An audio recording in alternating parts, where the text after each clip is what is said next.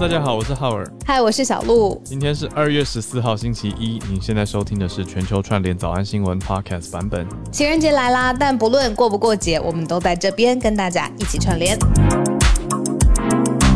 我在社群上面看到一个很可爱的解读啦，就是呢 是什么？就是台南的一个梗图让大家歪楼了。因为什么呢？说起来其实是本来是一件有点严肃的事情。就是确诊足迹，大家看到都会想说，哦，要注意嘛，就是要小心啊。最最近当然是刻意的要不要要要绕开这个地方，不要跑到有确诊足迹的地方，小心。对，稍微休息个两天嘛，让人家清消，对不对？清洁消毒等等等。但 这里前就出现了一个呃，有一个脸书的粉砖叫做台南市呃方式的市，台南市的粉砖 PO 了一个梗图说。其他人看到确诊足迹都说啊，糟糕，没有十连制啊，CT 值多少啊，框列多少人，有没有确定感染源啊？完蛋了，足迹重叠了。结果台南人看到确诊足迹就说，哎，是哪一家啊？那个鱼皮汤不错哎，然后就说一定要去吃他的肉燥饭。然后另外一个人就会说，没有没有，我跟你讲，另外一家才好吃，就是美食专家。不要再说了啦，到时候还要排队，然后或者是留言说才不是这一间巷口别间，另外一间才比较好吃，你都不知道哦这样这种。我就想到上次几个月前吧，我们我不是去台南出差吗？我们在新闻上面、节目上面也有讲到，结果就非常多台南美食专家就出来指正，也不是指正啊，就是大家就就出来交流想法。我就觉得大家真的很厉害，而且台南人真的都有口袋美食名单。嗯，然后说台南人的烦恼就是被各式各样的美食养坏了，而且细节上面就是有一些差别。嗯，就是比如说呃，类型上已经分很细了嘛，就是他如果是放内容的话，做成内容的话，其实就很多很多类别可以分门别类 hashtag 然后在这种分门别类里面有个人心中的排行，所以真的是美食之都。嗯，讲到这个，我下个礼拜，哎，等一下，这个礼拜，天哪，今天礼拜一了，然后要去台南吗？嗯嗯嗯嗯，但没有问题，继续串联。一定要一定要！你可以一边吃啊，你去买那个 ASMR 的那个不知道什么机器，我不知道有没有办法连到手机上。就是一边吃的时候，嗯，就是吃东西的时候，让我们就是可以感觉到你在拆袋子啊，然后 然后然后然后这个是鱼皮汤的声音，没错没错，你太会 get 我了，对，没错，这个是咸粥的声音，这鱼皮汤跟咸粥的声音应该很像吧？也太难了。然后又是炸物什么的，然后还沾一个什么酱，然后打开罐子的声音什么的，就是让我们身临其境，真的是太猛烈了。好，那好，就这样做完之后，就真的八点五十九分才一千人进来房间里头，会不会？我们来试试看。好伤心哦。跟跟大家聊，今天聊这一则社群上是想说轻松一点啦，就是因为防疫，大家其实都很认真，但是有时候也可以换一个心境看世界，做好防疫不紧张。轻松，我还以为今天制作人会挑一题，就是呃情人节。你知道，就是其实每一个月都有情人节，因为这个就是今天就是就是。有办或者是已经就是想好情人节计划的人，当然会很开心去庆祝嘛。嗯。可是呢，就是也有一些人，就是你知道单身没有什么安排，然后呢就会在日常生活当中来看一些就是觉得有点好笑的。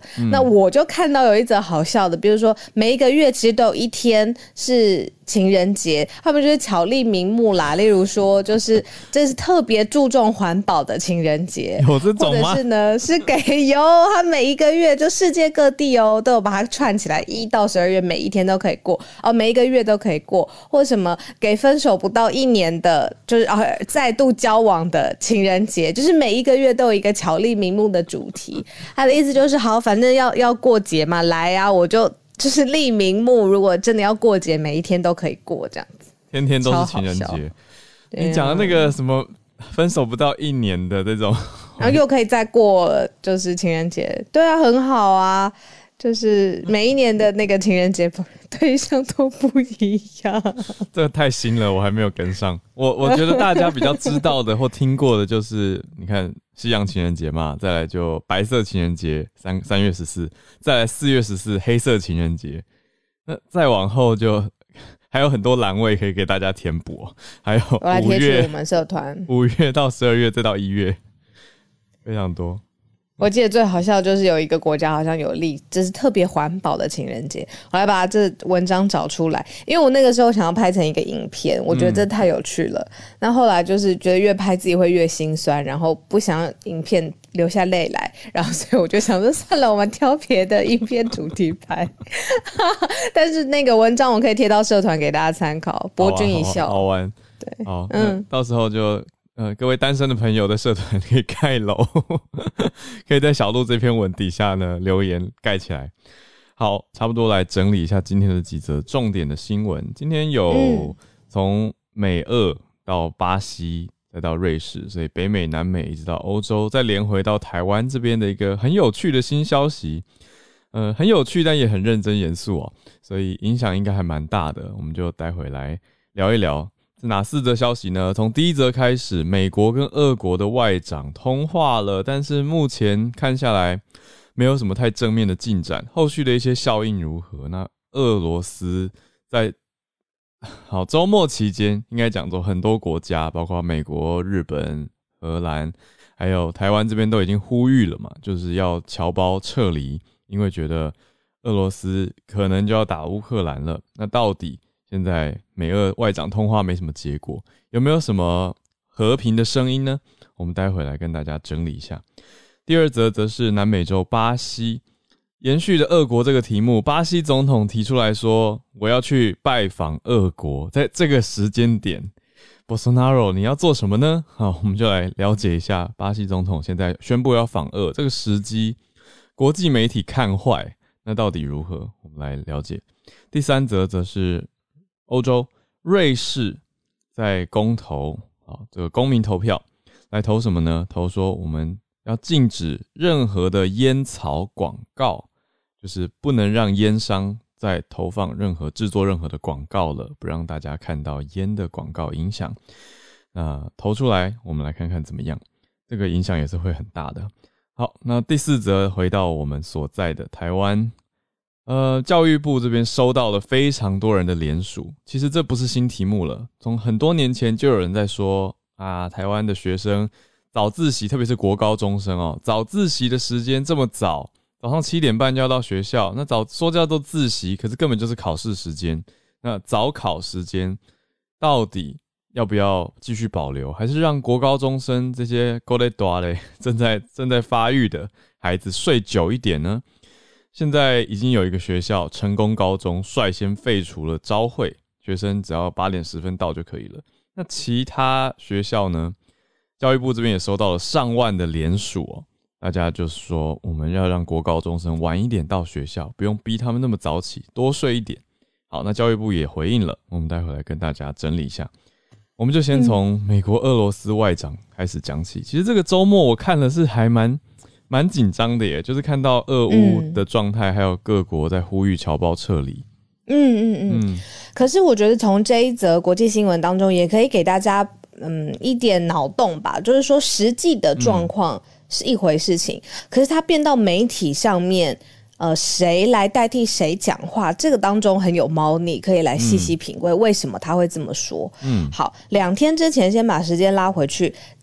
二月十二号的时间，美国总统拜登呢跟俄罗斯总统普京就一起通话了。那这一次呢是他们从呃去年的十二月底以来的首次通话，这样子。那通话时间超过一个小时，就是当然是希望可不可以替乌克兰的局势来降温。嗯，但是呢，这一通电话结束之后。克里姆林宫，也就是来自于俄罗斯的方方面的消息，就说为什么美方要一直声称俄方要入侵乌克兰呢？这样子的说法呢，其实已经到了歇斯底里的地步。他的意思就是说，其实。美方都一直在说哦，局势升温，然后，嗯，俄国你如果入侵，你如果入侵，我们就要联合所有的盟国的势力，然后进行呃抵制，或者是希望就是呃盟国会做出让俄国付出惨痛代价，不论是经济上面的、外交上面、军事上面的贺阻这样子。可是，俄克里姆林宫就认为说，其实状况还没有到那一步，为什么美国要一直放开放出这样子的消息，然后还用歇斯底里来来形容？嗯。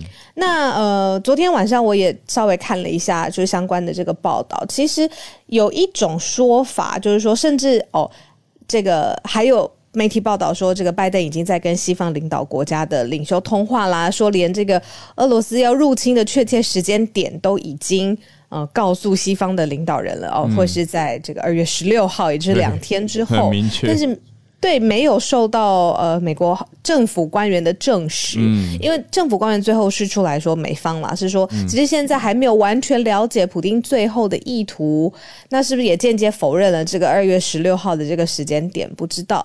但是呢，我昨天晚上做了研究，就是说其实美方可能是故意把紧张情势拉高，经济方面的我不是专家，我我可能我。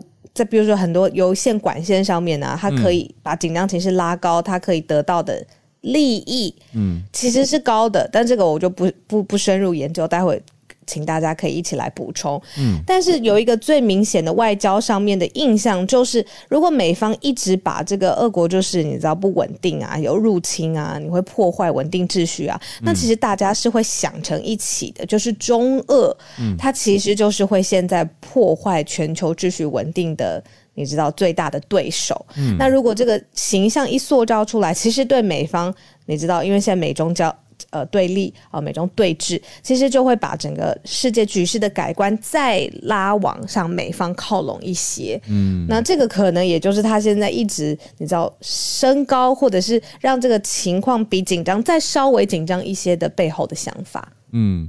这个脑洞真的可以很多，就是大家的各方揣测跟想法，甚至有一方的说法呢，是认为美方默默的在鼓励或者在挑起，也不是挑起，是鼓励鼓励这个俄乌的冲突，因为让俄国当坏人就去攻打乌克兰嘛，那国际都在看，而且美方已经很早就已经呼吁要撤离侨民啊，然后提醒大家要小心啊，然后又看起来有在看起来有在阻止俄国。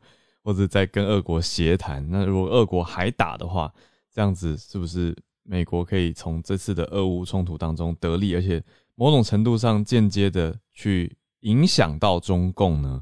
为什么这样讲呢？是因为我自己这边注意到一个，我觉得媒体蛮少强调的事情，刚好可以补充在这一题后面，就是中国跟乌克兰之间其实有一些军事的购军购，我不知道大家有没有在了解这件事情，因为。呃，我觉得媒体很少讲这件事，但是大家常听到的辽宁舰，其实中国是跟乌克兰买的。那另外还有蛮多到现在还有在军事购买的军购案。那从前一阵子我们讲到嘛，上个礼拜冬奥开幕的时候，刚好那个时候中国跟俄国也有发表联合声明啊，在那个联合声明里面，大家不是有注意到一个巧妙的点，也就是中国没有特别。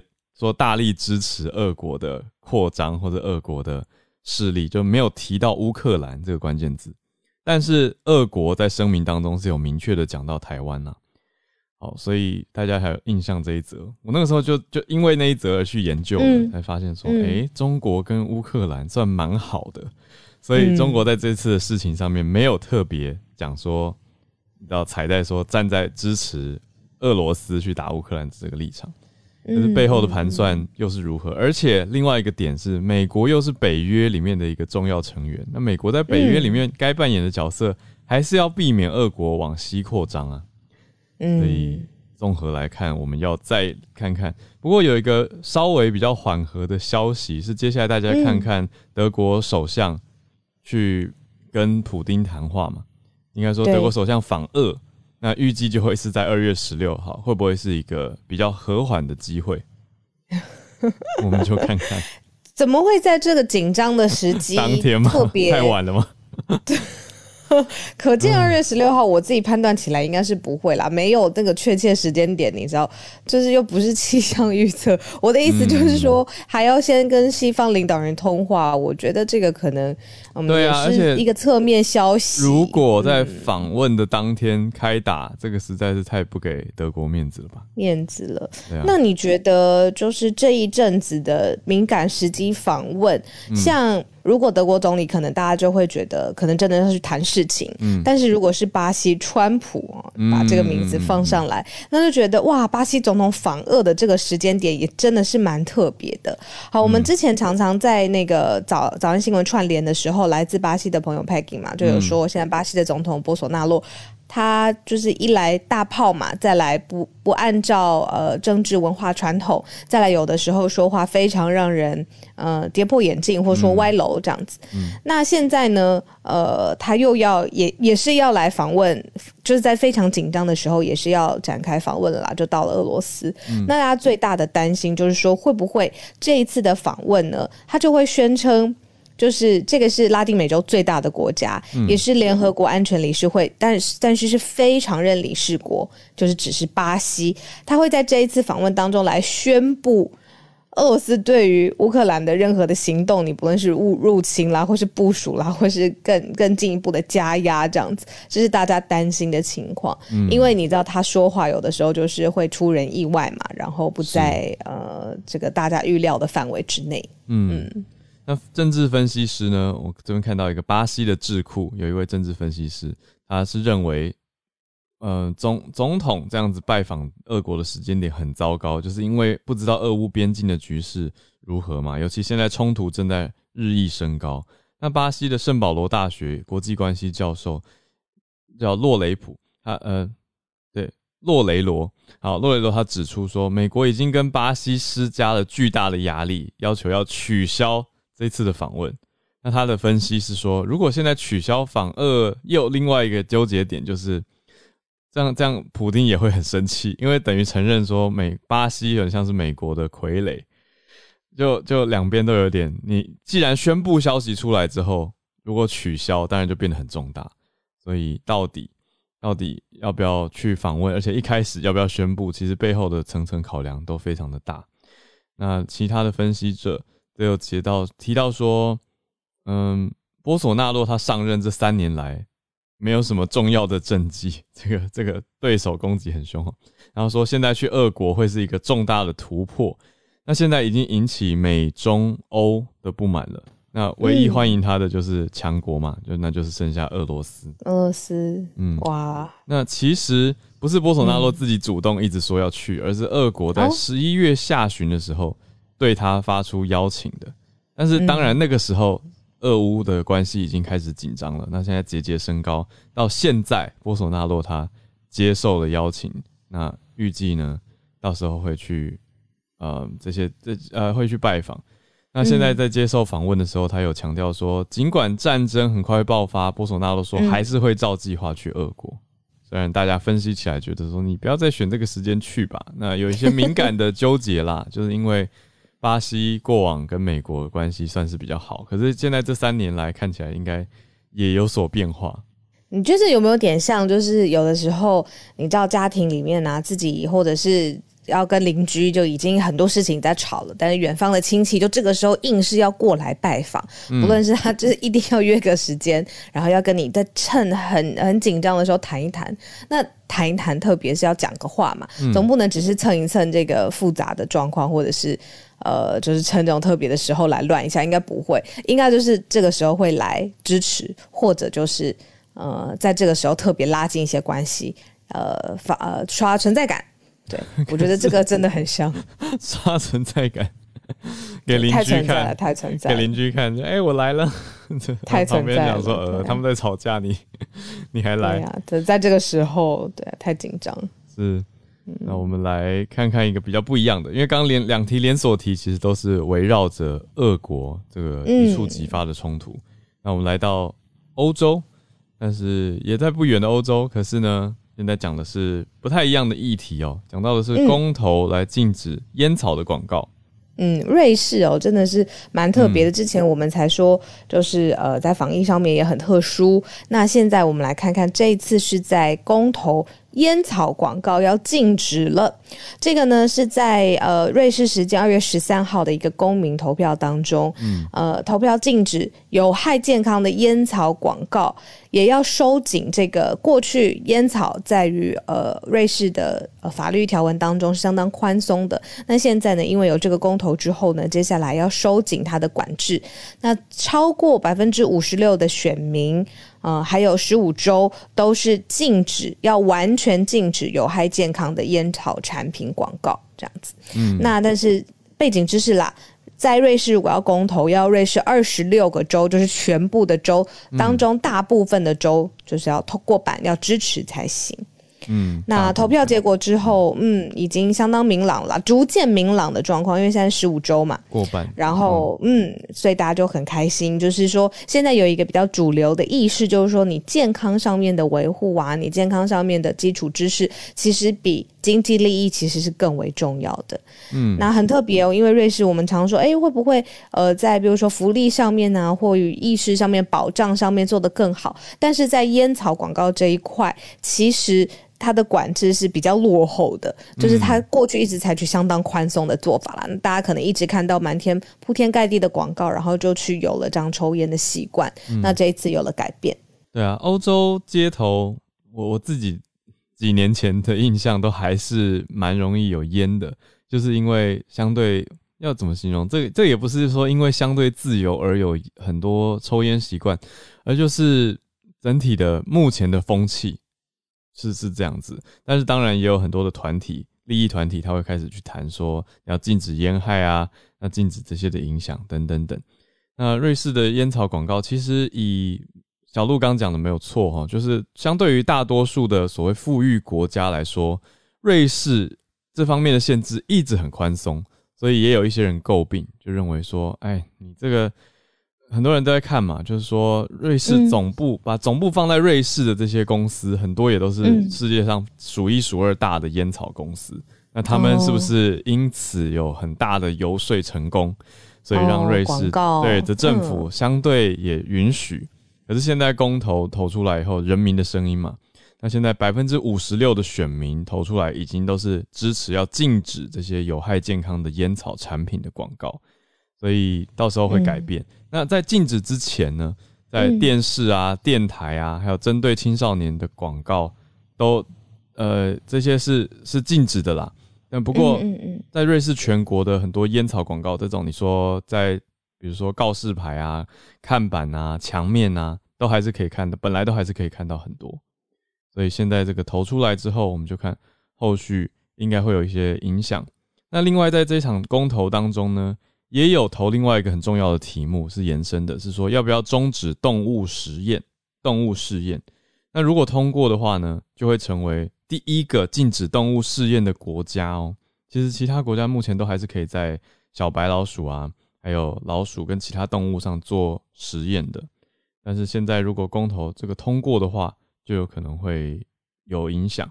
那目前像很多的大药厂，罗氏药厂啊，还有诺华集团这些。都研发新药的过程当中，他们说还是有必要使使用到动物。我们这边听友其实蛮多是在药厂相关的产业工作的，所以他们一定都了解这件事情。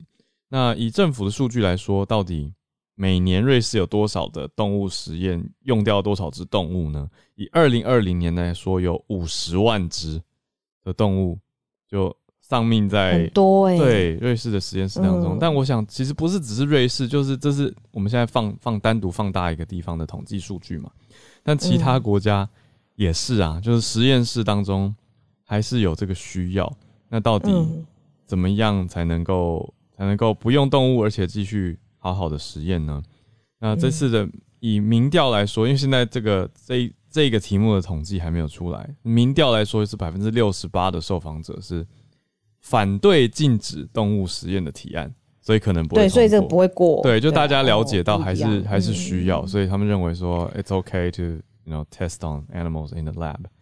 对，所以就我我我我就觉得，嗯，好，但是对聪明的解套。对，但是烟草我们刚刚已经公布说，目前统计出来的票数，烟草过了，对，可是当时民调的时候，其实也就已经过了。所以我想讲的是，民调。蛮有蛮有反应依据的，嗯嗯嗯嗯，所以我们到时候会再看看。不过让大家可以知道说，哎，在公投上面，他们投的可以参照啦。瑞士投的是这样子的题目，有动物实验啊，还有烟草广告啊等等。那呃，当然一定还是会有一些政治之争，可是我觉得 跟我们这边政治之争比起来，相对没有那么激烈，然后是比较偏向呃，你说动物权，还有像人民健康这方面的议题。讲到公投啊，嗯，我记得我在呃网络上面看到一个段子，嗯，呃，出处是哪里我有点模糊，可是他大概是在讲说，就是人对于公投这件事情，他的那个段子好像是说，以以台湾核四来说好了，核四存废，他就说。呃，我大学没有毕业，读的又是文组，但是我现在超爽的，因为我可以决定台湾未来核能的走向，然后我可以决定以后就是这些呃核能博士他们到底有没有工作。他的意思，这个是一个段子，他的意思就是说，就是真的是知识体大的事情，然后越知识体大，反而就是越要公投，这个是民主上面的一个很基本的核心嘛。嗯，可是就是说。真的，其实有的时候背景蛮复杂的。例如说，像动物实验，嗯，那如果不用动物实验，是不是有更好的替代方法？或者是现在其实是有稍微人道的动物实验的试验？那其实我不知道。那这个段子我在猜他的意思，就是说你要公投之前，也要对你的议题有掌握度，然后再去做这样子的决定。对，嗯，讲的非常好，我觉得这个。结论比段子还好，我觉得这个段子普通，可是我觉得你的结论还蛮好的。我觉得对啊，因为之前我在 在公投，我们公投前，我在社群上也有跟粉丝聊聊天，那就有人出来很明白的说，太专业了，他觉得这个专业这么专业的题目不应该诉诸一个简单的是非题来解决。我对对，I see her point，我觉得我可以理解这件事情，就是还是有更充分的讯息沟通，还有资讯呈现。让大家能够做比较好的选择，而不是两手一摊，然后说来大家投个是非，然后利益团体就开始游说这样子。对对啊，嗯嗯嗯，是，然后就说哎，我们有民意基础了。对，那当然也不好做。民主进步有这样子，对，是是是，所以我觉得都可以在讨论，有公民的讨论才会进步嘛，所以这才会是真正的，大家都要有思考、有参与，当然也不容易。好，那最后一题呢？讲到公民的参与，公民的声音，对，没错，就连到第四题。我觉得非常有趣。我们讲说率先开炮的是谁？是成功高中已经禁止，呃，不是禁止啊，取消强制的早自习，还有废除朝会了。这样每天成功高中的学生多了几分钟可以睡觉呢？多了四十分钟的可以睡觉的时间。如果他没有晚睡的话。哦，对对对，哎，哦，对，好好淡叔，好淡叔。对啊，那他们可以来早安新闻吗？哎，以前可以听十分钟，上学时间真的蛮早的，哎，以前是七点半，都快忘了。对啊，而且不只是学生早，你要想，如果比如说有很呵护子女的家长，嗯，他可能要送送小孩，对，对不对？希望陪他一段，或者是刚好要到路上，就是一个整个家的作息都会改变。没错，意思是，嗯，对。不过我们现在在讲的是国高中生。国高中生对，那他通常以前都是七点半之前要到校嘛，就是超过七点半，有的班有的学校我知道不会记你算迟到，有的我记得是八点以后，因为是朝会时间才会才会算迟到。可是不记你迟到，但是你会没有，你会缺考，所以还是会影响成绩啊。因为很多对吧？很多学校都早上就先考起，对啊，很多科目就是早上七点半就发考卷，然后小小老师帮忙嘛，然后收回去帮忙给老师改啊。这样就有成绩了，所以早上可能七点半到八点就考一科，或甚至有时候两科的考卷。那以前的回忆都回来了，但是现在成功高中它是率先延后到八点十分之前到校就可以了。对，那甚至有人提说，是不是要把国高中生的上课时间延到上午九点三十分？再往后再多睡一点，真的是几米多几不行不行，有滑滑坡效应。那十点三十分好了，好 十一点三十了。我刚收到一个那个网网友朋友的讯息，他说超好笑的。对啦，他说他的语气是对了对了，七点半到校，然后八点开始听校长废话一个小时，这样子有对吗？这个怨念也太深了。朝会是不是？我都忘了。那怨念好深哦。哦，好好好。对，以前有朝会，大家集合在一起，比如说在操。操场上面对不对？然后就有一些学校的事项要宣布，有的时候也蛮长的。对对，看起来就是他会去联署哎。如果你在学校时代，你是不是就会去联署？大家可以晚一点到学校的人。真的，我觉得诶，这边有一个数据哈，就到底国高中生睡多少呢？儿福联盟前年的公布调查是说，台湾的国高中职、国高中跟高中职的学生，平均晚上是十一点十五去睡觉。那隔天早上平均是六点十二分起来，平均这样是睡快要七个小时，六点九个小时。那高中生呢，又比国中生少睡大概快要一个小时。所以在二零二零年底的时候有相关联，在国会国发会建制的公共政策网络联署有一个论坛可以提案嘛？大家知道这个论坛吗？就是全民都可以去提案的。那当然你要通过一定的数量，所以你也要去 lobby，要去游说。那国高中生这个提案的内容是说，上课时间改成九点三十分到下午五点，那短时间内呢就获得非常热烈的回响，有超过一万人参与联署。那超过一定的门槛之后呢，该相关的政府机关就要做出回应。那现在教育部是提出，我们已经收到意见，而且已经在综合各方的讨论，所以意思是。开始讨论，那后续如何，我们就继续慢新闻再追下去。蛮好的，蛮好的，我觉得。好，经过这四则的盘点，我们现在来到全球串联的时间。那大家在全球串联之前，也看到我们上面已经放上了绿界实况主收款的链接，所以欢迎大家在情人节请我们喝一杯咖啡。已经邀请了月光河，一阵子没听到月光河的声音。月光河，情人节快乐！应该是大年初十四，大家快乐。也是为了让大家快乐，所以今天讲一个比较轻松的主题，就是前两天哇，侦破了一件非常非常大的案件，就是嗯，三就好好多好多钱，已经后面不晓得几个零的比特币被窃盗案，然后。嗯，已经有嫌犯落网嘛，然后是有九点四万枚的比特币被追回了，真是很夸张，而且是一对很年轻、很年轻的夫妻。然后现在市值大概是三十六亿美元，我已经不晓得三十六亿算是一个什么样的情况。然后，但是呢，这个 Netflix 这公司也是速度非常的快啊，他们就立刻宣布说我们要制作一部关于这个嗯比特币洗钱案的纪录片。所以我觉得是大家可能到时候。就是说比较好奇，说哎，到底什么是加密货币啊？然后怎么样？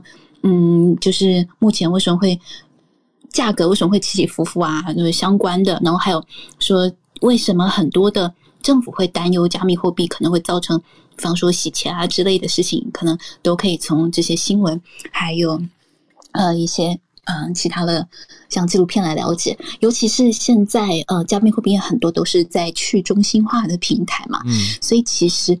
黑客就是骇客，他们其实是很好，能够来隐匿自己到底是谁，到底躲在哪里，然后而且丢了以后都很难追回，所以这次真的是非常的厉害。然后是在纽约的曼哈顿被逮捕，现年才三十四岁，还有三十一岁的嗯一对夫妻哦。五年前的时候，他作者是二十几岁的时候，也是应该是头脑非常聪明的，所以我是蛮关注的。然后未来纪录片出来时候也会仔细的看一看。谢谢。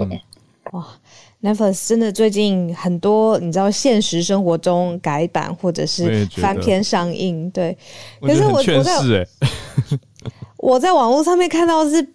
不太劝是，他就说没关系，那我们就来搞一个大的，我们来搞搞一个大的，比如说诈骗或者是什么沉浸式体验或者是洗钱，然后我们来集结，就是这种呃最厉害的这种犯罪首脑。如果最后真的没有成功，没关系，故事版权可以卖给 Netflix，所以整个是不会赔，不会赔也不会亏的。哦，这个好，就是有一点在搞笑啦。对，哎呦，就是故意搞大一点，然后再对啊，故意搞大，有点像说现现这个时代，好像你做坏事。反而还可以卖版权赚钱，卖版权卖故事啊！有一些人还会可能追随之类的。我想延续谢谢月光河的分享这一题哦，我也很期待这个作品的拍摄制作。那我觉得，因为为什么说劝世？所以我觉得大家看了会更有概念，会知道这个来龙去脉到底要注意什么。因为很多人其实他没有相关的经验，他不一定用过这些交友软体，或者是。这些区块链的交易或者呃虚拟货币的交易平台，他其实没什么概念，哪边可能会有有真，哪边是假。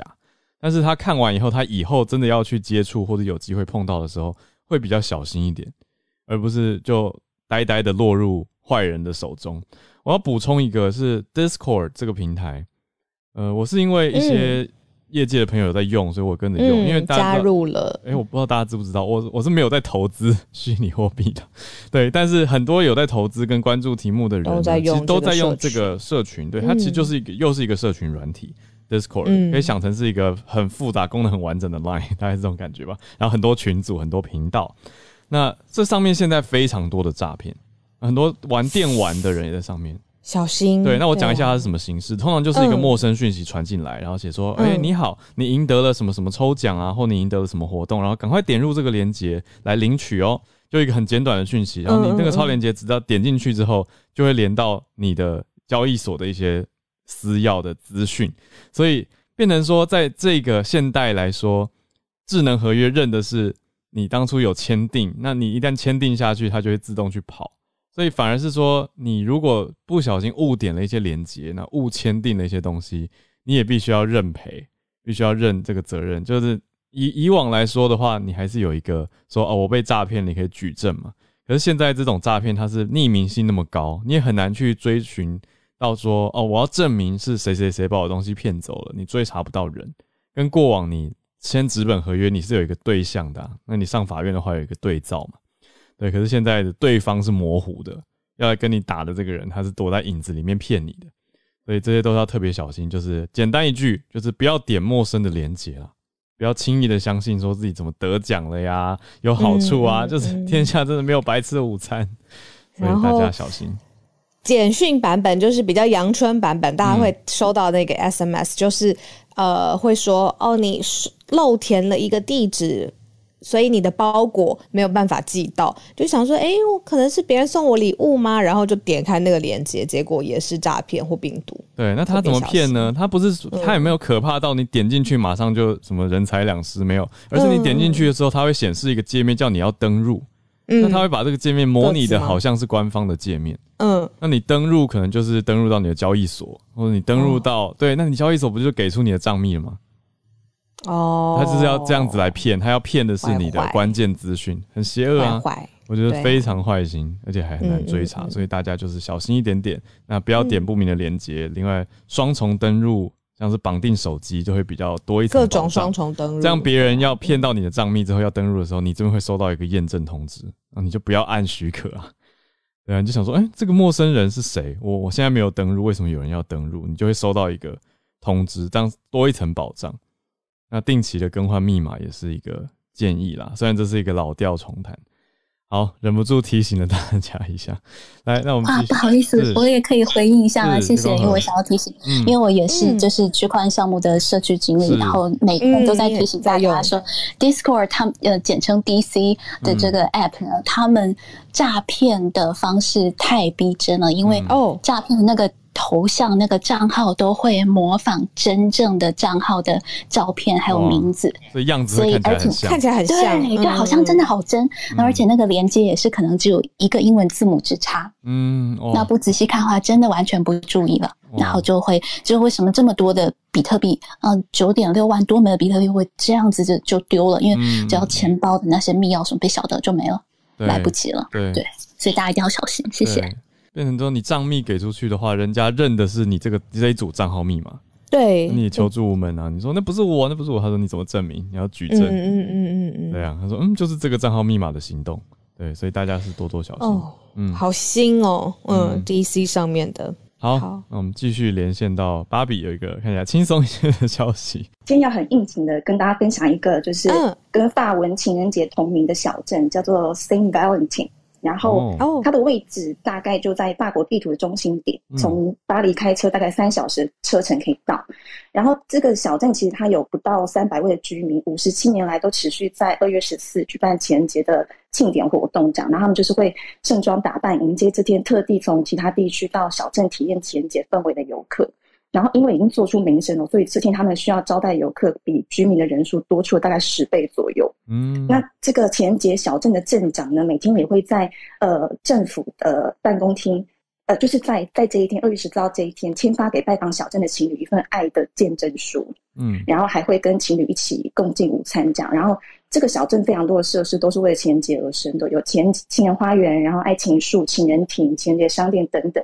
而且有一间米其林一星的餐厅，名字就叫做二月十四，就真的非常浪漫这样。然后今天之外，接下来还有三月十四日本的白色情人节。如果这两天啊都告白失败，没有获得回应，跟其他单身的朋友就符合了过韩国黑色情人节资格。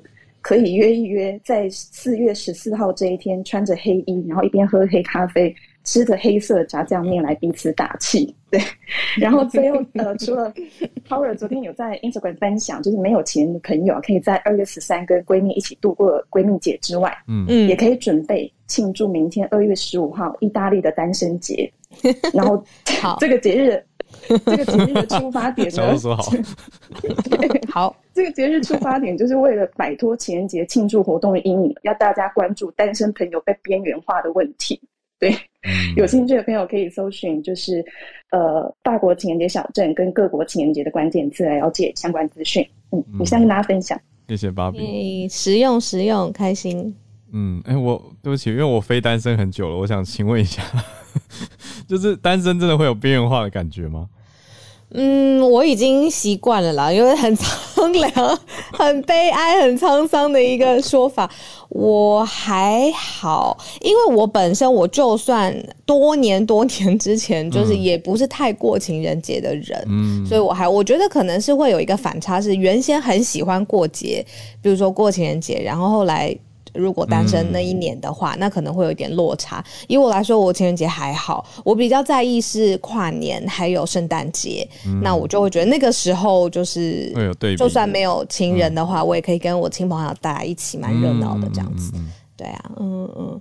边缘化还好啊，我觉得还好。我觉得我多点时间陪我妈，但是今天我就 邀请她来我家里。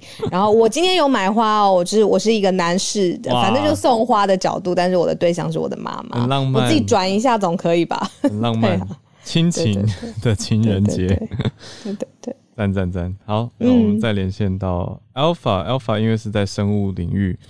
的专业人士，那也做过一些相关的实验，所以刚好可以呼应我们刚刚讲到瑞士的这一题，有一些经验。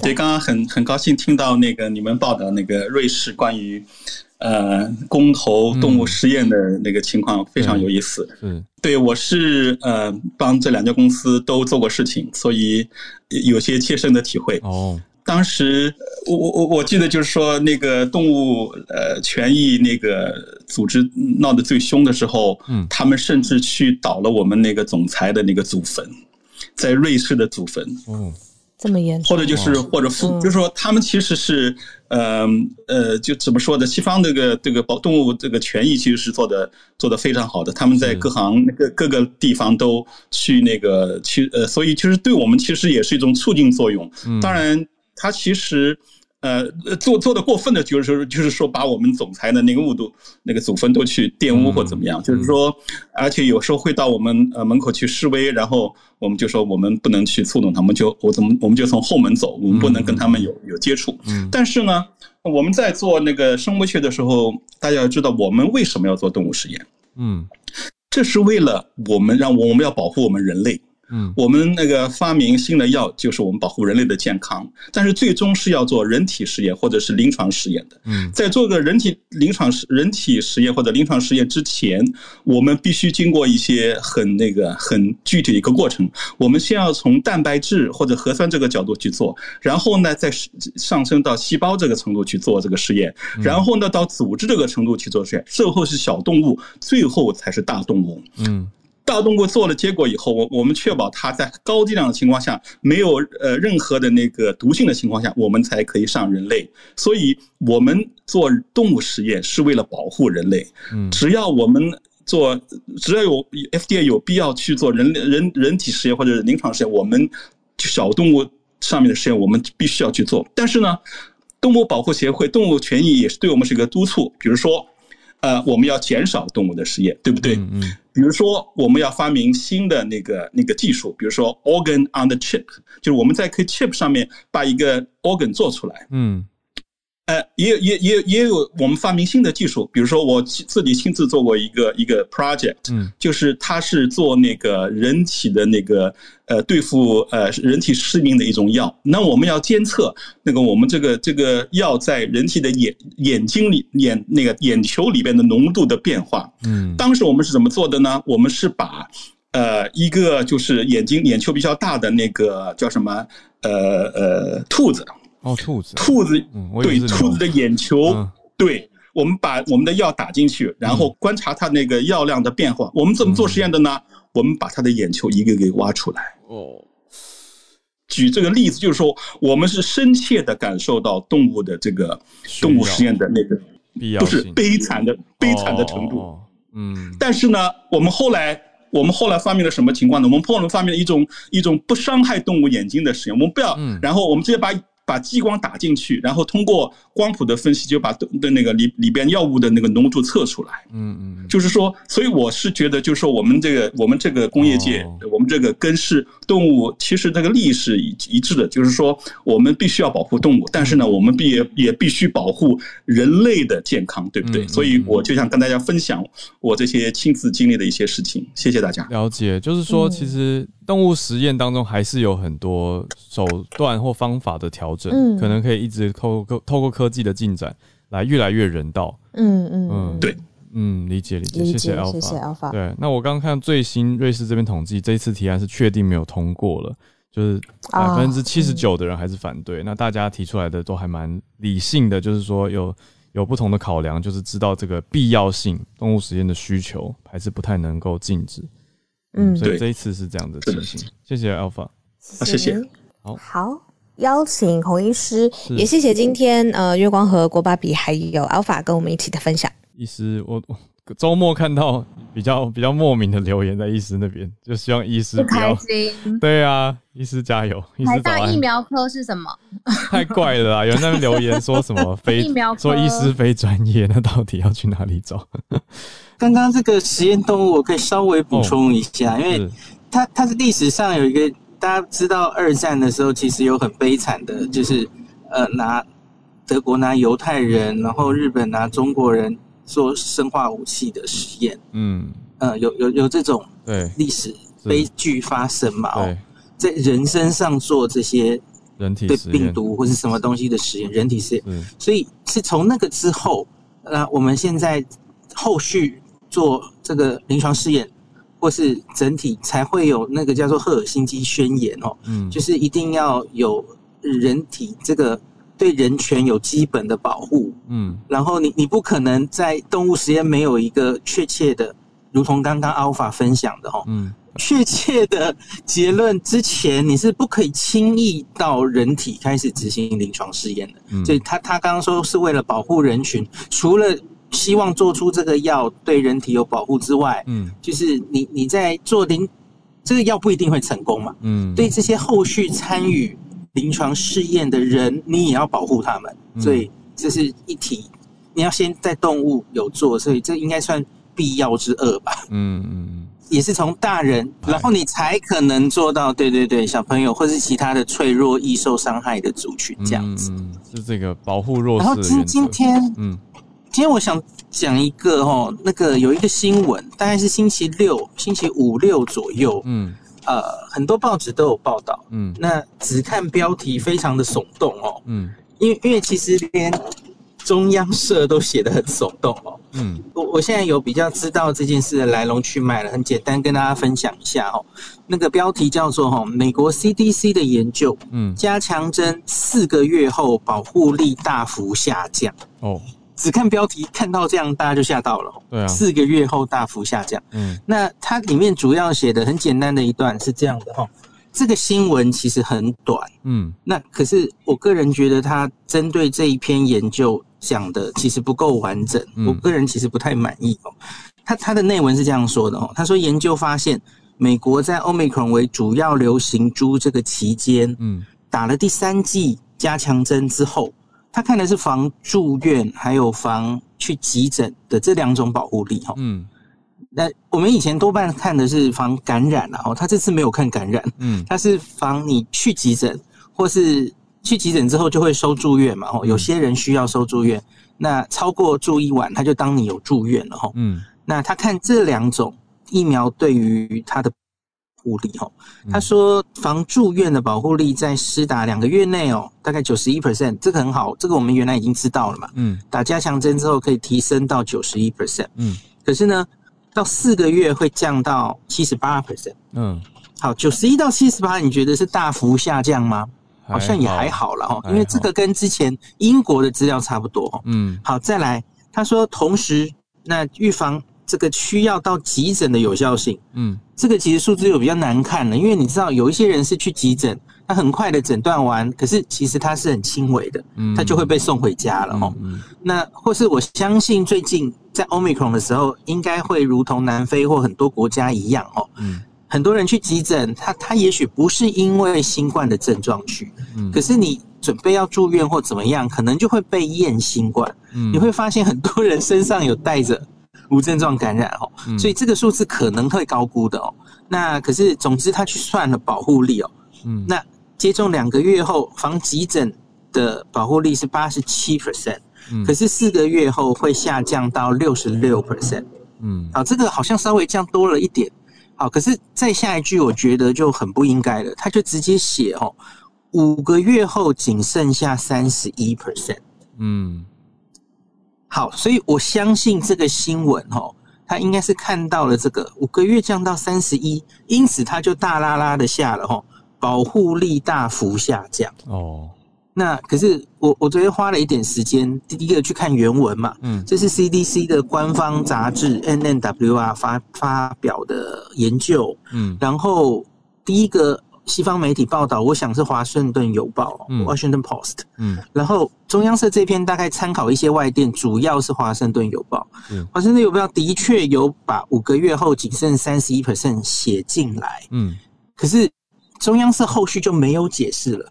可是华盛顿邮报还有原本的 paper，其实都有详细解释。嗯，他的确在表格上有追踪到五个月。嗯，可是那五个月只有二十九例而已啊，人数非常的少，所以他只有秀在表格上。对，他在结论里其实没有写到五个月。嗯，那他也自己不管是华盛顿邮报都说，可是五个月后人数非常少。嗯，所以我们还不能下确切结论。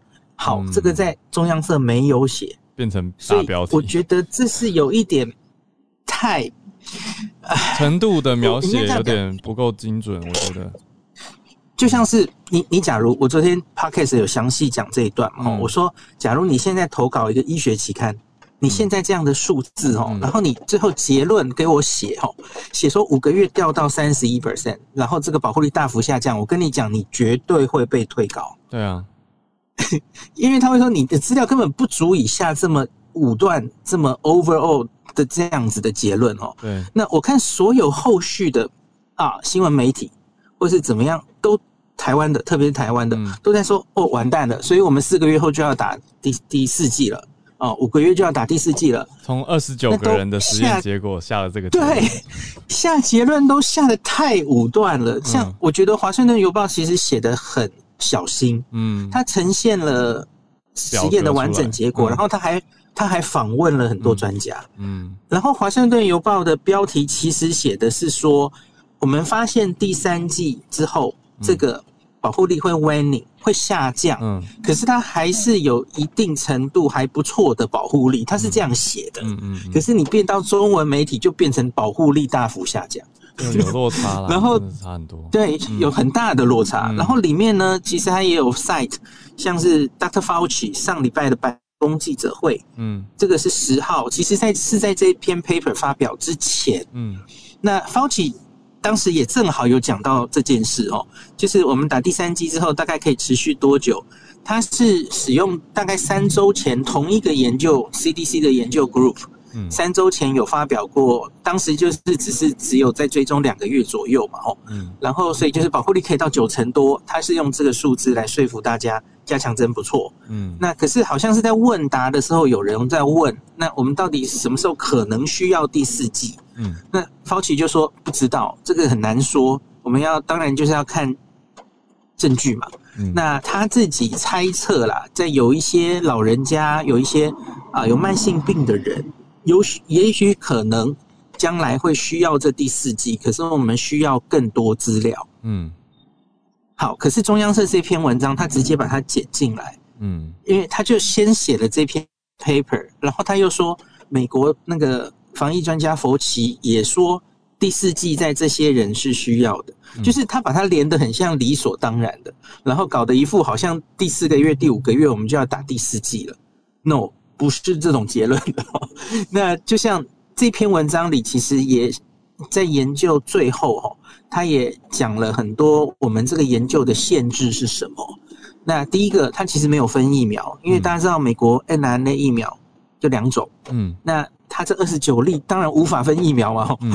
然后他说，我们也没有针对到底是哪一些人可能降的比较快，嗯，来做次族群的分析，比方说年纪、慢性病。然后有一些免疫更缺损的人，嗯，他其实都是混在一起的哦。嗯，那也许这些人未来我们会发现，他打第三剂之后掉的比较快，嗯，而这些现在都没有资料，所以我觉得大家真的不需要因为这一篇研究、这个新闻报道就跳起来了，因为我发现很多人就在说，哈，反正疫苗就没用啦，干嘛打？就是又又开始在讲 疫苗无用论这样子哦，嗯，嗯，所以。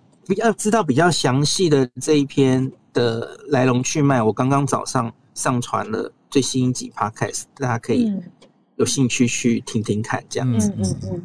谢谢医师，大家小心看，以外媒体也要小心的写啦。就是这个标题一下去，真的是会让大家观感影响很大的，所以然后会被很多反疫苗的人拿来做文章引用。嗯，我是有注意到台湾这边的不是疫苗系的人哦，就就会。我也不是疫苗系，没有疫苗系啊！到底台湾这边，我我我是妙默默的注意到 anti vaxer 的社团人数有在成长，我觉得这一点是稍微要注意一下下的事情。好，那大家就还是要谨慎一点再去看啊，下标也是要小心。All right，非常谢谢医师。好，那也谢谢今天跟我们串联的月光和芭比还有 Alpha。啊，有度过了礼拜一，祝大家情人节快乐啦！我们明天情人节快乐，明天元宵节早上继续串联，一起过节。对啊，传统的新年不是会庆贺到元宵吗？那我们就明天早上再继续跟大家串联在一起喽。情人节快乐，大家拜拜。